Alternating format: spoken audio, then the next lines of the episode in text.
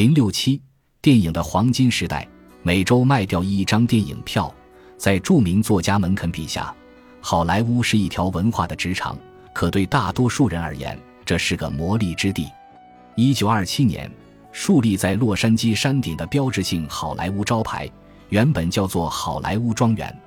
一九二三年，一家地产开发商竖起它作为广告，跟电影全无关系。每个字母均有十二米高，当时还点缀着电灯泡做花边。庄园二字是一九四九年去掉的。一九二七年的洛杉矶是美国发展最快的城市，这一年按人均标准衡量也是它最富裕的时候。包括比弗利山庄、和平莫尼卡等社区在内，大洛杉矶地区的入门达到了二百五十万，在十年里翻了一番。其中有百分之六十的幸运市民，其经济状况比美国其他地区的平均水平要高。主要是因为南加州最著名的行业电影，到一九二七年，好莱坞每年拍摄八百部左右的剧情长片，占全世界总产量的百分之八十，外加两万部左右的短片。电影作为美国的第四大产业，从业人员比福特与通用汽车公司加起来还多，为美国经济贡献约七点五亿美元，是体育和现场娱乐行业加起来的四倍多。每个星期，两万家电影院能卖出一亿张电影票，任何一天都有约十六的美国人在看电影。说这样一种庞大而受欢迎的生意在苦苦挣扎，似乎有点疯狂，但的确是这样。问题出在周转时间太快上，单独的一部电影赚不了太多钱。每周上映的影片会更换三部甚至四部，所以市场不断需要更多的产品。制片厂匆匆忙忙，每个星期最多要拍出四部电影来，这样的工作速度显然无法兼顾质量。有人向米高梅电影公司的负责人欧文·托尔伯格指出，在一部以巴黎为背景的电影里放入海滩场景不对头，因为巴黎明明没有海岸线。托尔伯格惊讶地看着那人，了解巴黎的人可不多，我们总不能为了迎合他们拍电影吧？就算观众对放映内容不挑三拣四，对影院环境却变得更加挑剔了。影院老板不断修建更大、更豪华的电影院，希望以高价哄骗更多的观众入场。大型剧院在一九一五年左右开始出现，但电影院的黄金时代却始于二十世纪二十年代。这一时期修建的电影院规模非常大，观众席达到两千个以上，奢华程度也超出以往。据说，人们去当时最豪华的洛伊影院，只是为了享受设备齐全的洗手间。建筑师自由而充满想象力的从一切曾经大兴土木的文化里借鉴灵感，模仿波斯式、摩尔式、巴洛克式、中美洲式、意大利文艺复兴时期和镀金时代的法国建筑。一九二年，图坦卡蒙国王墓出土后，埃及风特别流行，在芝加哥的蒂沃里影院。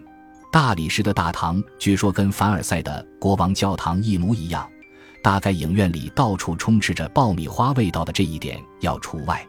问题在于，光是电影无法填满这么多座位，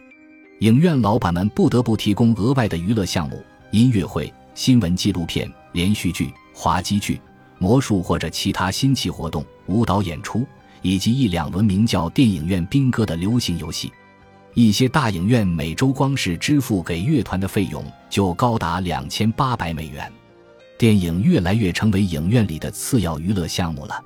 一九二七年，一个叫哈罗德·富兰克林的电影人出版了一本书，书名很沉闷，但传递了令人担忧的信息：电影院运营管理，精确客观地概述了电影放映行业严峻的经济状况。一家电影院的租金占了总收入的大约十三。广告又吞掉了剩下的大约一半，乐团拿走了总收入的百分之十五，现场艺人一般能挣到百分之七以上，再扣掉员工工资、水电费、维护费、房产税等所有固定成本，哪怕按最好的情况考虑，利润也只占了整体收入的一丁半点儿。尽管修建巨型影院的经济风险极大，甚至可谓荒唐，业主们还是说服自己继续这么做下去。光是在一九二七年上半年，就有以下影院开张：洛杉矶的中国剧院，顾客们可在塔式的放映厅里看电影；芝加哥三千六百系的 North Shore 影院，内部装饰是昂贵的洛可可式样；纽约第八十六大街同样华丽闪亮的普罗科特剧院，有三千一百个坐席，最珠光宝气、傲视群雄的是纽约第五十大街和第七大道处的罗克西剧院。罗克西剧院在方方面面都举世无双，它可容纳六千二百名观众，化妆间可容纳三百名演员，配有一百一十八人的交响乐团，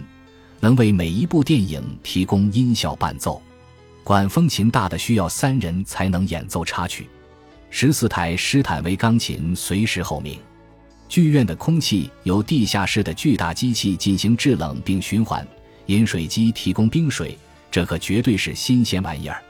罗克西剧院甚至吹嘘自己的诊所，宣传资料上骄傲地写道：“如有必要，可进行大手术。”它的基础设施炫目得连，《科学美国人》杂志都拍出了记者采访、撰写特稿。《纽约客》刊登了一幅漫画：罗克西剧院大厅里，一个孩子充满敬畏地问他母亲：“妈妈，上帝是住在这儿的吧？”修建罗克西剧院，据估计耗资七百万到一千万美元。这些钱来自电影制片人赫伯特·卢宾，因为这个项目他破了产。但剧院的名称和愿景则来自塞缪尔·洛瑟菲尔，罗克西就是他的别名。洛瑟菲尔是明尼苏达州人，出生在圣保罗以东三十二千米的斯蒂尔沃特，是鞋匠的儿子。起初本想从事职业棒球运动。却意外地通过一桩浪漫纠结转入了剧院管理。他很快因为擅长拯救陷入困境的业务运营脱颖而出。把电影展示和现场演出结合起来的概念，就是洛瑟菲尔最先提出的。关于洛瑟菲尔最值得一提的地方是，他其实并不喜欢电影。他住在罗克西剧院五层高原顶上的一间隐形公寓里。罗克西剧院的开幕仪式极其隆重。连科里兹总统和副总统查尔斯·道斯都致电祝贺。不过，科里兹以他一贯的奇怪表达方式赞扬了他捐赠给华盛顿沃尔特里德医院的部分设备的制造商，之子为提罗克西剧院。一九二七年夏天，《纽约客》在城中闲话栏目里提到，光是纽约的三家影院每天就提供七万个坐席。一方面，电影院挣扎着维持观众量。另一方面，电影制作方面的事情进展也不太顺利。前一年的十一月，画家、木匠、电工等手工业联合会发布了所谓的电影制片厂基本协议，制片厂做出了代价高昂的让步。制片人现在很担心受到演员和作家的共同压榨。考虑到这一点，一九二七年一月，电影行业的三十六名创意人员聚集在洛杉矶大使酒店共进晚宴。成立了一个类似行政俱乐部的组织来推广和保护制片厂，他们自认为此事极具重要性，便将这一组织称为美国电影艺术与科学学院，把电影从大众娱乐升级为更郑重的艺术科学。五月的第二个星期，全世界正为失踪的飞行员南杰瑟和科里担心，在洛杉矶比特摩尔酒店召开的宴会上，学院正式成立。举办颁奖典礼的设想，直到一九二九年学院成立两周年纪念晚宴时才提出来。电影行业却突然遭遇了挫折。